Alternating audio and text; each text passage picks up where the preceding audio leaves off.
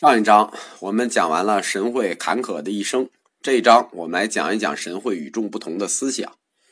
关于神会的著作呢，在本世纪以来，在敦煌石窟有不少的发现。最重要的是两部，一部是《显宗记》，一部是菏泽神会禅师语录。纵观这些文献，我们基本上可以了解到神会的哲学和禅学体系。神会的哲学体系是什么呢？用八个字概括，叫料简是非，定其宗旨。料简，料简，古文的意思就是清点的意思，就是清点是非，定其宗旨。这话说的多大？神会提出这个口号，是神会各系各分支的共同骄傲，所以是各系里在提到神会的时候必有的成分。它的目的在于什么呢？它的目的在于说明神秀门下都是旁门。法门是剑，用以捍卫慧能南宗的顿门嫡传。因为你剑宗是既然是旁门，那我们顿宗当然就是正道了。但是，如果顿门要是成立的话，要有一个理论前提，这个理论前提就必须解决什么呢？就是所谓佛性究竟是众生本有还是后天修成？如果你本有佛性，那你当然能顿悟了。如果是后天修成，你当然就顿悟不了了，那你只能尝试见悟这条路了。为什么要解决佛性问题才是顿门成立的标准？不光是跟他本有和修成有关，还有一个是因为佛性跟终极真理有关。我们说真理是不是一个整体？如果真理是一个整体的话，那么你悟了。就是全部把握真理，不存在你分层次去把握理到底是是不是可以分的？理是不可分的，理是物的对象，这是什么逻辑呢？这叫道生逻辑。就是说，我们提啊，顿悟和见悟的之争不是从神会开始的，它很早就有了，它是从晋宋时期的道生来的。就道生第一个提出了顿悟，他是首创者。大家要记住这一点啊！中国这个顿悟见悟之争，是从这个鸠摩罗什的大弟子道生手里出来的。但是这个问题，就是佛性的问题、心性本性的问题，它跟神秀门下，就是南宗和北宗，其实没没有区别，它跟神神秀门下没有关系。但是神会却在这里反复的解释、反复的论证，说明什么？说明在北宗之外。神会他还有论敌，而且这个论敌很厉害。我们看心性这个东西跟什么通着？跟佛性通着，对吧？佛性跟什么通着？跟阿赖耶识通着，对吧？阿赖耶识跟什么通着？阿赖耶识有没有净染？有啊。那这就质疑了心性的净。我们刚才谈到一个佛性本有还是后天修成？这是什么？这是佛性的常。我们现在说的这个叫佛性的净，《大涅盘经》上说：“本有者本有佛性，今无者今无佛性。”那经书上也质疑了佛性的存在喽。如果质疑了佛性的存在，那等于换言之，质疑了心性的存在了。说明当时一定有人在利用经典上这些矛盾说法，质疑禅宗的佛性是常的命题，因为佛性是常是禅宗共同承认的。那么，这个智难者是谁？就从神会这种、这种、这种不停的辩解来看，这个智难者肯定是很厉害。从理论上看，唯识法相宗是最有可能的。为什么呢？我们提过嘛，在所有教派里，真正最有理论水平的唯识法相宗，剩下的理论水平都都不太灵。华严宗的次一点剩下的就一个比一个次。窥基就是唐僧的这第一高徒。溃基之后呢，五种性这种说法游猎。我们当时在提过唯识法院宗的时候提过，就是他们这个传承了印度的一些说法，对人分也分了等级种性，叫五五种等级。其实五种性呢，它实际上是承认了一个真实世界的事实，就是我们经常说人和人是平等的，这句话是对的，但这句话的对是政治正确的对。它不是现实正确的对，因为在现实里，人和人是不平等的，是分层次的，人和人的悟性也是不同的。就是说，我们说这个唯识法相宗，他们看到了就是人和人平等的这种理论虚无性。窥基认为，真如之理尽管不变，但是般若之智、涅盘之果，只有后修才能得到。这这一点说法，在逻辑上就是肯定了烦恼是本，对吧？如果你没有烦恼为本，你修行干什么？真如之理不变的话，你你你没有烦恼，你修行干什么？所以说，逻辑倒推回来，发现本是有的。神会自己也承认。就是说，佛法东流以来，所有大德皆断烦恼为本啊！你自己也承认，我们不是说嘛？既然你心性本净，那你你烦恼在哪儿？就是我们说的，你勤福是什么东西？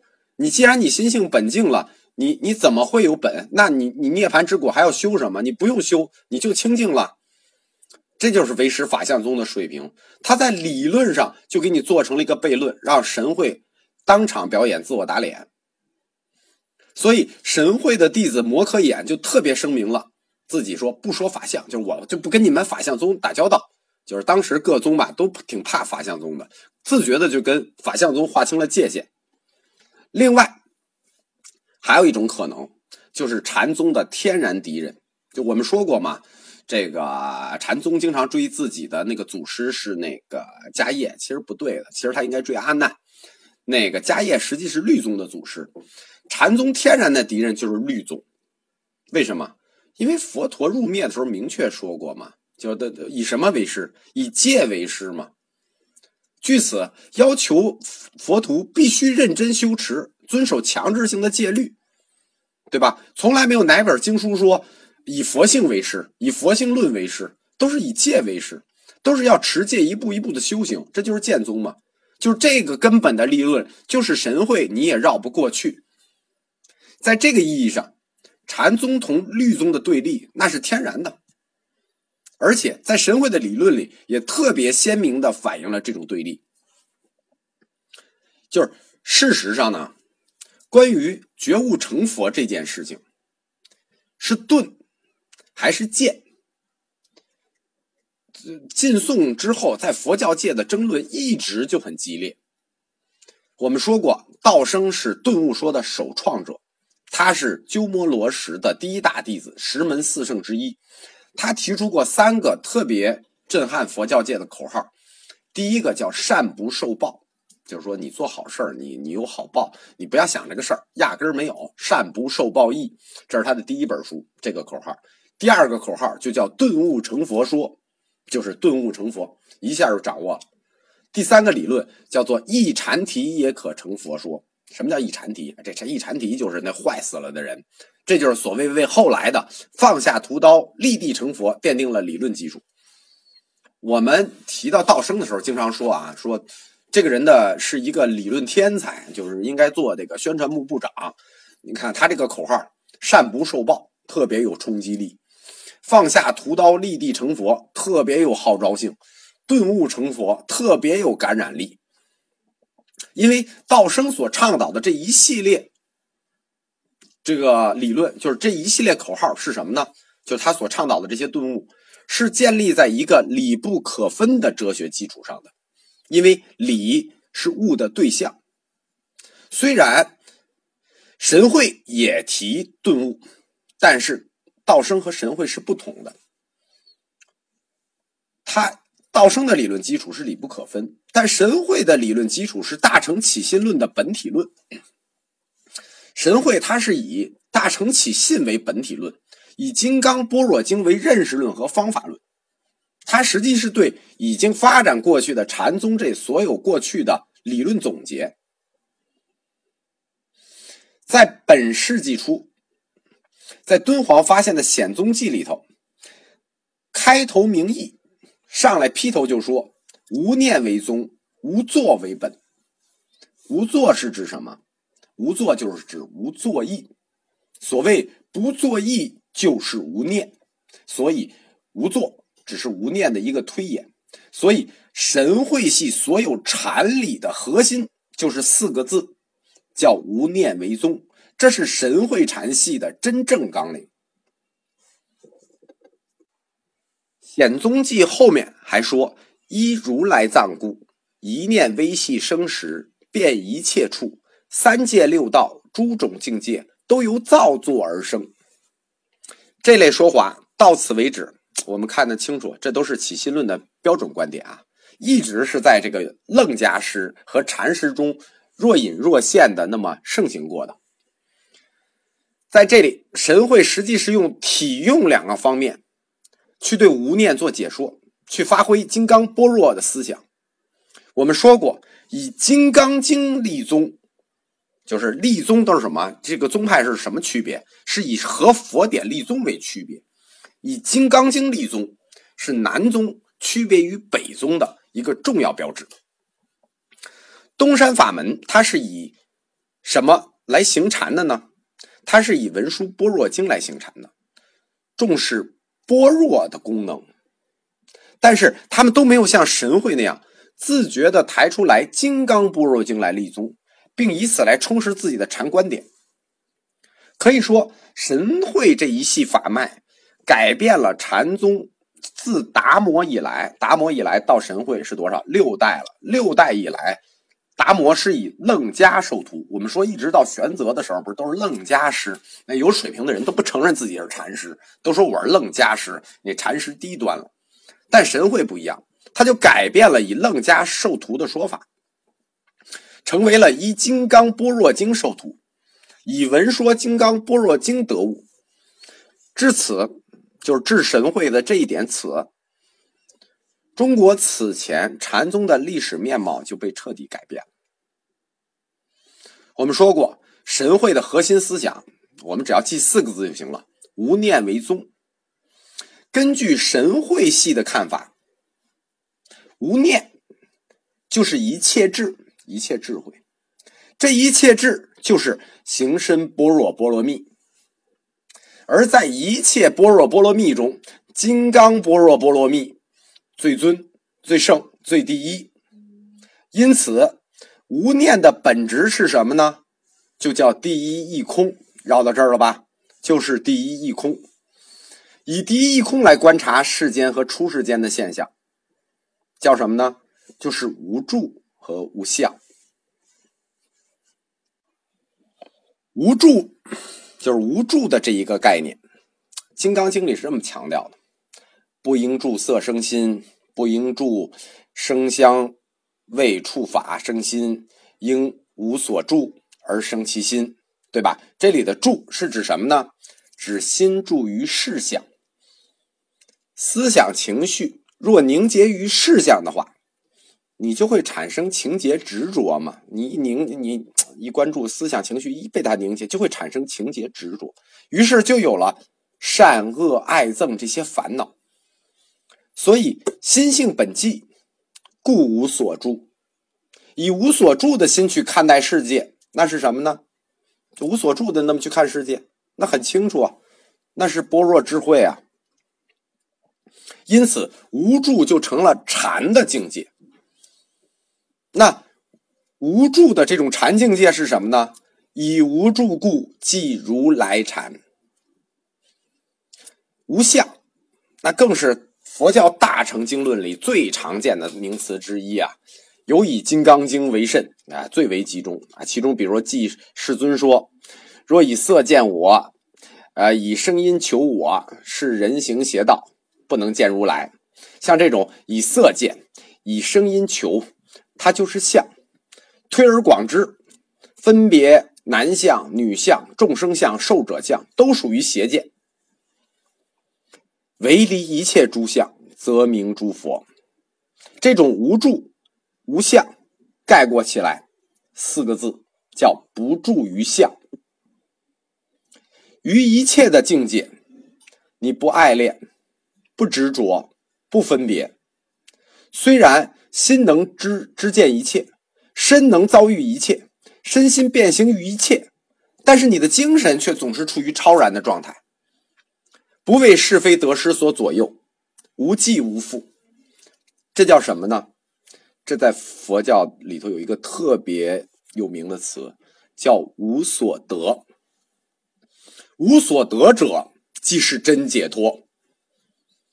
无所得这个词不是神会这个禅系先提出来的，它是由三论宗的吉藏首先提出来的，并且认为这是禅师的最高境界，也可以说是所有禅师的理想心态。